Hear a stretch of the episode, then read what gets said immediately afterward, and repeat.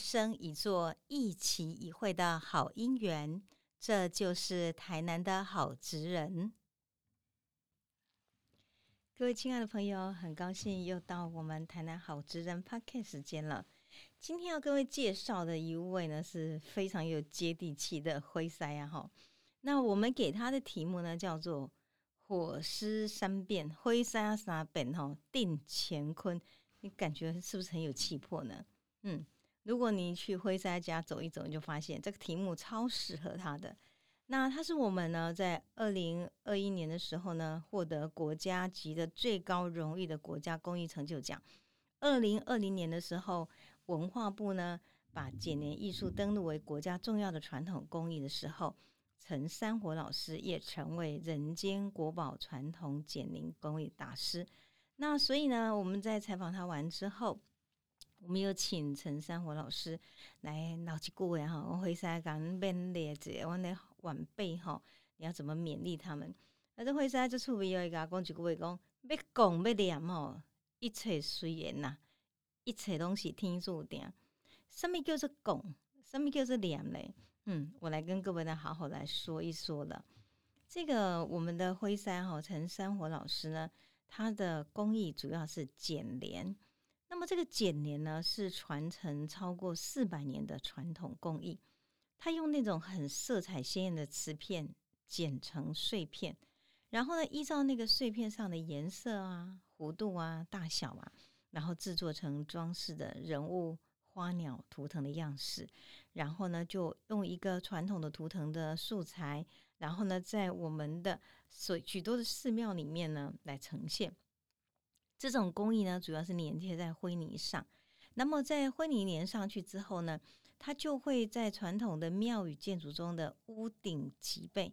或是那个廊柱哈，就柱子，或是壁面上呢，就呈现一个一个精彩的这个作品。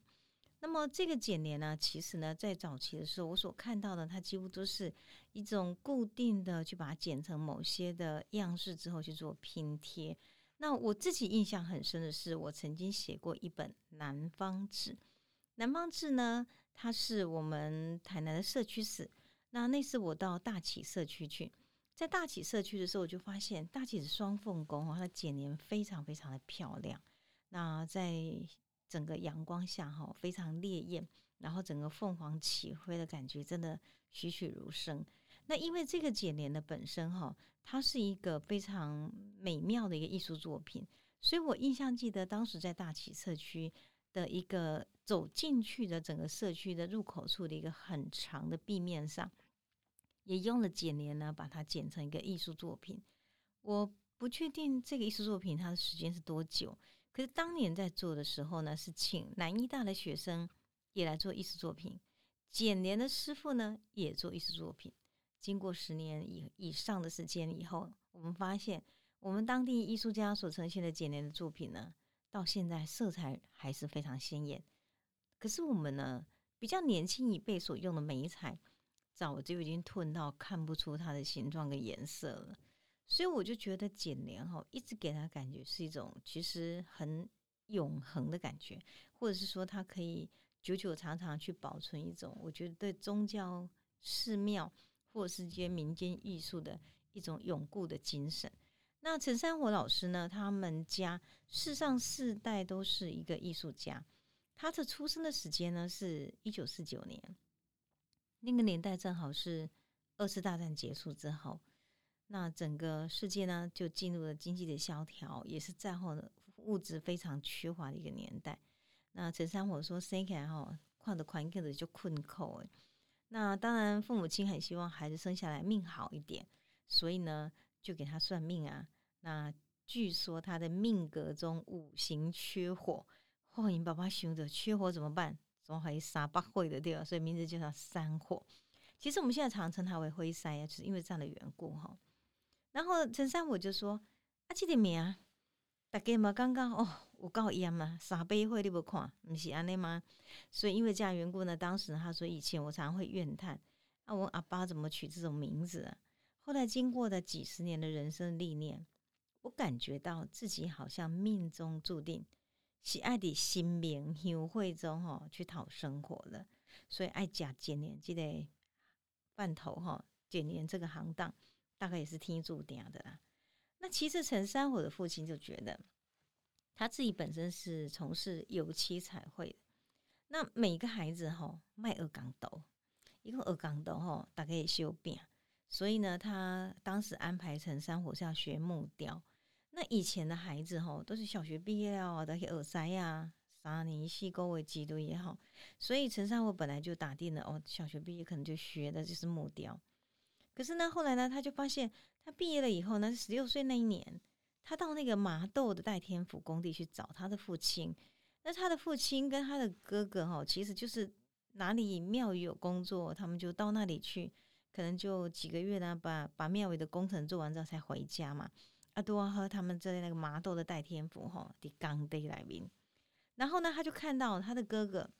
后来影响他很大的义师也义兄的哈，因为他的老师李四义哈，他是他的哥哥。他的哥哥呢，当时呢，主要是跟一位在我们整个简年界哈，号称五虎将五虎将的陈专友老师正在学习。所以陈专友老师、李思义两位哈师徒两个都要在剪玻璃啊。然后陈专友呢，他基本上是天王洪坤虎的弟子嘛。那我也就因为这样缘故呢，当时这个呃陈专友呢承袭了他的师傅哈吴洪坤虎呢五虎将的精神，然后呢把他的技艺呢传承下来之后，然后再把他传给他的这个徒弟，就是李世义。那因为这样缘故哈，其实这是蛮嫡传的。所以，对于当时的那个天王洪坤虎哈，这个五虎将他的秋楼哈，是一切的艺术的境界哈。我想陈专有师傅呢，应该他都是这个一把剪子在手哈，看得出来他非常精湛的技艺。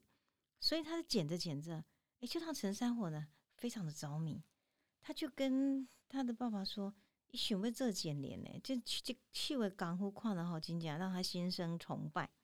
所以后来呢，他父亲也就由他了。十七岁毕业之后呢，他就怎么样？他就跟着他的哥哥呢去学习寺庙的建年技艺。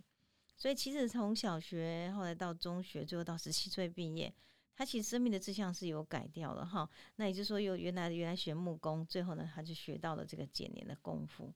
那虽然是拜自家的哥哥做老师，可是身为学徒哈，基本功一样没有少。当年呢，就跟着他的哥哥跟父亲呢。到处庙宇的工程呢，东迁西走。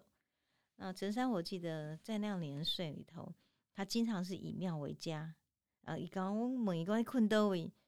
头卡出位的困啊的些安呢。现在想起来，真的觉得这些庙宇的艺术大师哦，真的蛮辛苦的耶。可是，在哥哥呢非常严格的调教之下，他的那种扎实的剪年技艺呢，真的就这样一一的学成。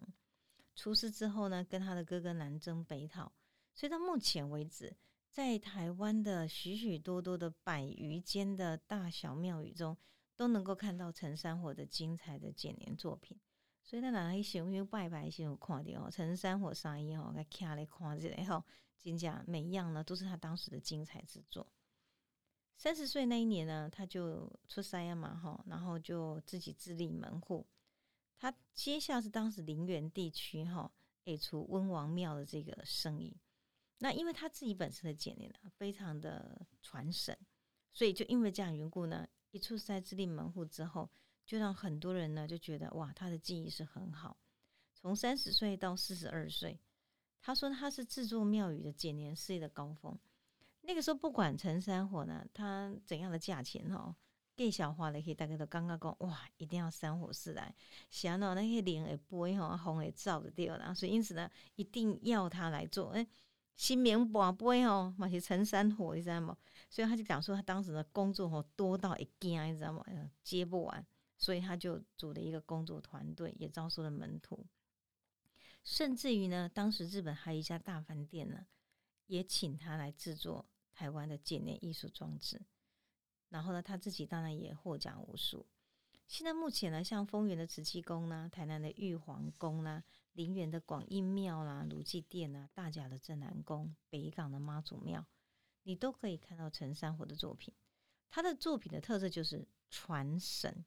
不仅是把剪黏呢当做是一种我觉得粘贴而已。人家说呢，快一都变哈，剪黏出来的东西，诶，所有的那种不管是龙啊、凤啊，就仿佛就可以真的从壁里面就要飞出来的感觉，是他最传神的地方。可是后来慢慢进入八零年代之后，哈，所有台湾的庙宇的兴建也慢慢趋向于饱和。那你用手去剪的这种蛮细腻的剪黏技术，哈，慢慢的，好像团的啥样嘛旧啊。那更大的一个冲击是当时呢。开始呢，很多工厂开模来烧制大量的灵堂技术的这种装饰品，所以就因为这样缘故呢，便宜、快速又不会损坏的这种套件，大量的取代了耗时费工的真的手工的玻璃剪黏，还有加上因为两岸开放这个通商嘛，哈，所以两岸的前客哈会看高的代料哈采购整个组装套件啊来哈那比如你倒倒的吼，啊都起来啊。啊嘛是，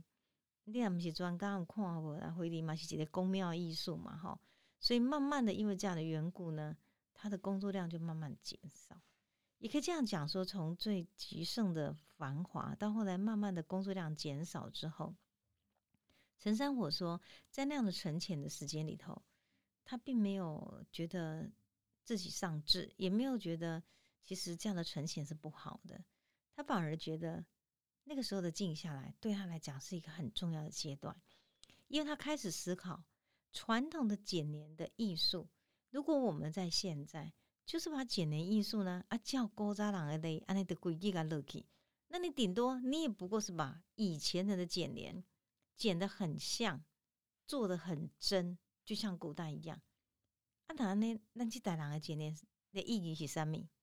所以他开始慢慢的思考一个很严肃的主题。现代去继承传统剪黏艺术的历史定位跟未来走向是什么？所以呢，他就发现哦，在他当时呢，这个从三十岁到四十二岁的时候，因为呢创作量太大了，还有呢价格的问题，反而使他呢就因为说啊，洗干来挂出来，介绍的问题，他对每样东西的成品是做了，但是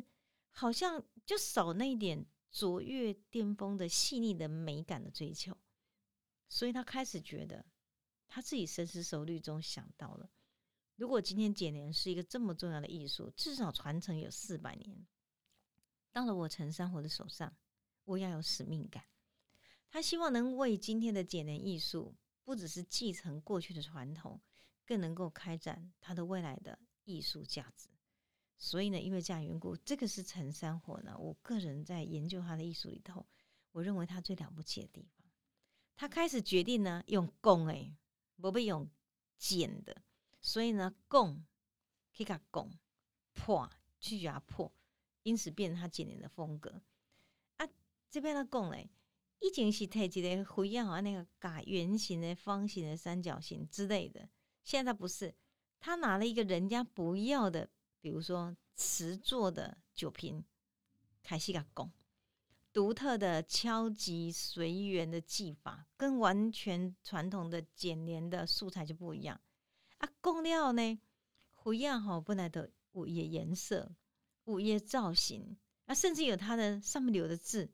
哎，很有趣哦。他就把这些敲破的瓷啊、陶啊之后呢，经过多方的琢磨。把许多的碎片的纹路呢，它的走向呢，把它研究完之后，重新赋予这个角度的位置，可能多和得的一些滚啊，这个位置呢，多和新名的手的黑胸啊，而且可能是正好是神明的他的衣领，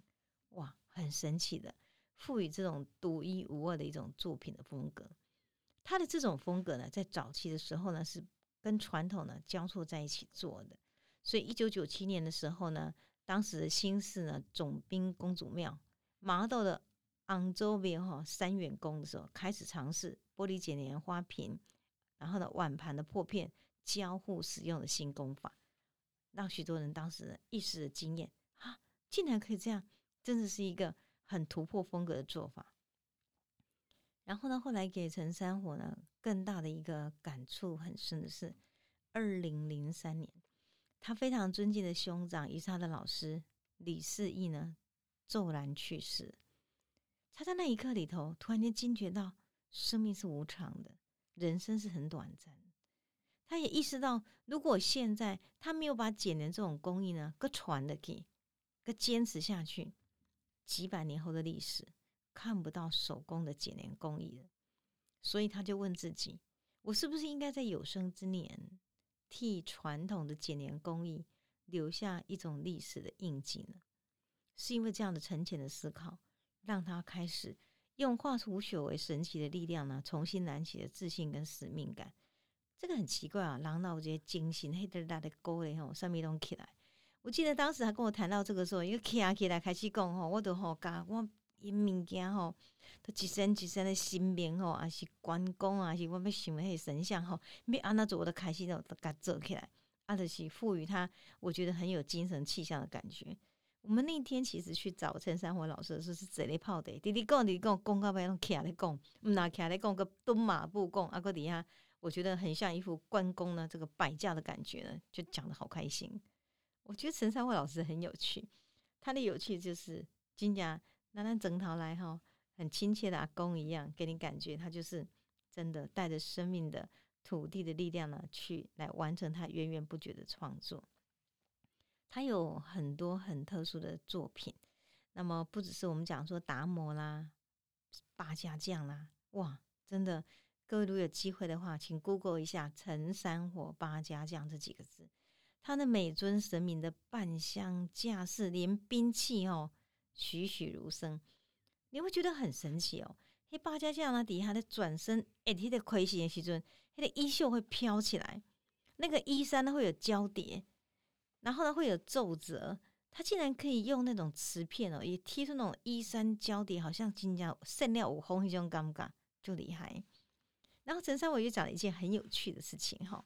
他曾经做了好几尊的五财神关公。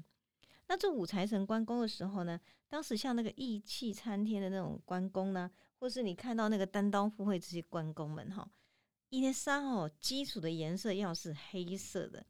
啊，但是是安尼，咱大部分人捡来些瓷器吼，可能都是青花瓷啊、白色的底啊，是各各色，迄个黑色的底吼，迄种灰了就歹找。我就感觉怎么办呢？啊，都有迄个英姿神采的感觉吼，想伫头壳底，但是酒干那花瓶碗碟吹无怎么办？底下想个头壳破时，有先半暝困袂去，有一天困去的时阵，梦梦梦着迄个关公啊，关公甲伊讲吼，你免烦恼啦，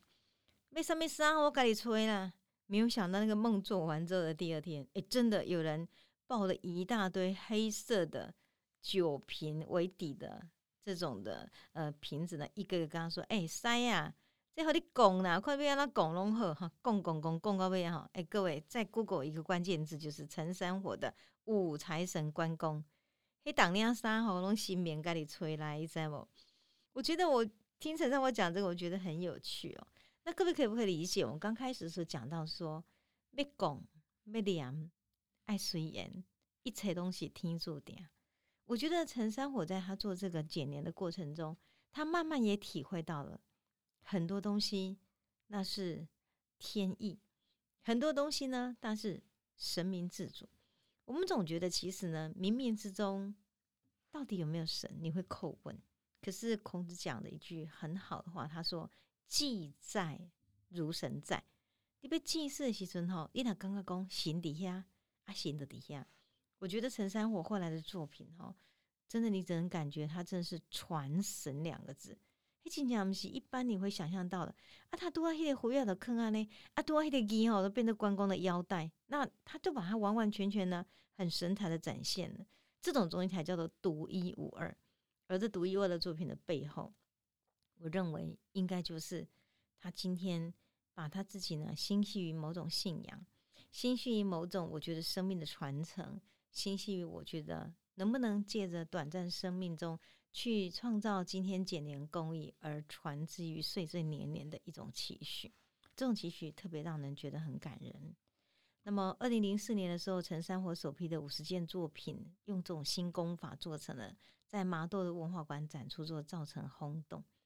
那我觉得它的轰动很大的特色，我个人在研究的时候也分享给各位朋友。就说一般来说，我们在台湾的所有神明或是一些这个比较主题性的人物在创作的时候，我们很少去在抓住一种瞬间去表现一种神像的风格。那你不管看到他的达摩啊，五财神的关公啊，你会发现呢，其实西方的艺术有所谓的巴洛克式的那个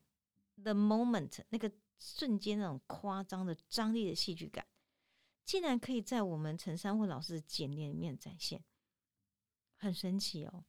你从那样的夸张的瞬间的动作里头，哈，你会感觉到他抓住人物的故事，抓住人物的情绪，在那一瞬之间，那个关公仿佛重生在你眼前，神明呢就这样子在你眼前中充满了源源不绝的一种神乎之力，所以我也觉得这个就是他的特色。然后呢，二零零六年呢。他以新的功法承接了新港奉天宫的山川殿的正脊上的才子兽，因此呢，也奠定了他今天呢，在整个这样子以拱以破而来成就他简练艺术的一个巅峰。二零零七年，他获得台湾工艺之家的殊荣，然后呢，到二零二零年获得人间国宝简练的艺术的一种大的殊荣。目前呢，他也在这个领导几位在台湾的简练艺术上。有所学习的比较年轻辈的，然后呢，让他们把这剪年艺术呢一再的传承下来。我觉得陈山火呢，我在看他做剪年的时候，这是一个很辛苦的工作。然后呢，他必须要很劳累的去从水泥、从剪年、从供灰啊呢，弟弟哈几行几行库底下来走。我有几次去找他，甚至我们这个作品写完之后，我也把当时借的书呢拿去还给他。还给他说的那一天呢，贵辛苦哦，桃桃门气球杯啊，是安怎呢？因为我底下咧供灰啊，供个鬼的面哦，拢全部都是灰哦。然后呢，他就从那个巷口跑来，把他的眉毛上的灰拨一拨，说啊，老师底家啦，过来夹得啦。啊，刚被看我的作品，我觉得他很可爱。所以这些呢，很有地气的艺术家，我们将会在十一月底到十二月的时候呢。在林百货以人间国宝为主题，让他们可以一一呈现。十二月十一号的时候，陈火陈山火老师呢，他也会在台北呢接受他最大的一个成就——国家公益成就奖的一个颁奖。颁奖完之后，我们也会请他到林百货，利用一个假日，好好跟各位谈一谈一金奖要讲要念哈，弄就主宰了一个简练艺术。我们也希望各位到时候呢，您注意一下林百货呢，他所公告的时间，来看看我们这位灰塞啊，灰塞啊，其实一德是一代大师在工艺的传承上，用那种灰沙越烧越旺的精神，大耀乾坤，带给我们简练艺术永恒的传承。今天谢谢你跟我一起来谈这一位非常好的艺术家——火狮三变陈三火。